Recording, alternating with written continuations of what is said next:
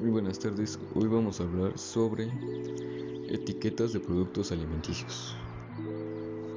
El etiquetado de los alimentos.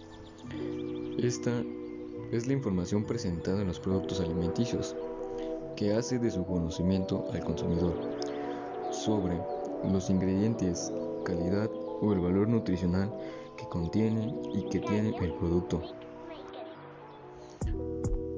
Este ya sea plasmado en un rótulo, imagen, marca o gráfico. Este también aporta datos sobre la identidad del producto, manera de manipularlo, de prepararlo y o de consumirlo.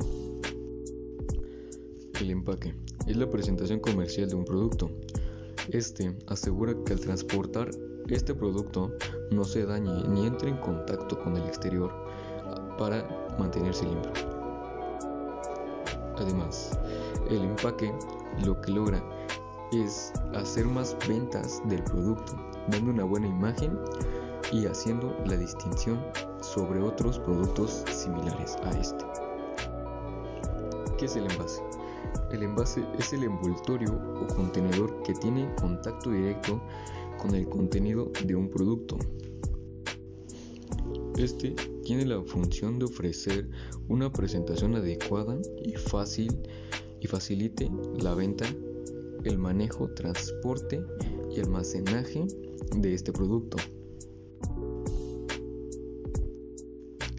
El embajale es una forma de empaque que envuelve y contiene, protege y conserva los productos envasados. Este se va más orientado a la protección del producto durante el transporte logístico del producto. El embajale puede ser de varios tipos de productos.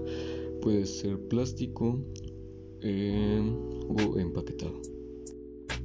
Los tipos de embajale son el embajale primario, que es el que está en contacto directo con el producto. El embajale secundario es el que protege al embajale primario y se desecha en el momento de usar el producto. El embajale terciario es el que protege al producto al momento de transportarlo, generalmente utilizado para exportación o distribución de este producto. Muchas gracias por escuchar este podcast. Soy José Manuel Garrido Pérez. Gracias. la próxima.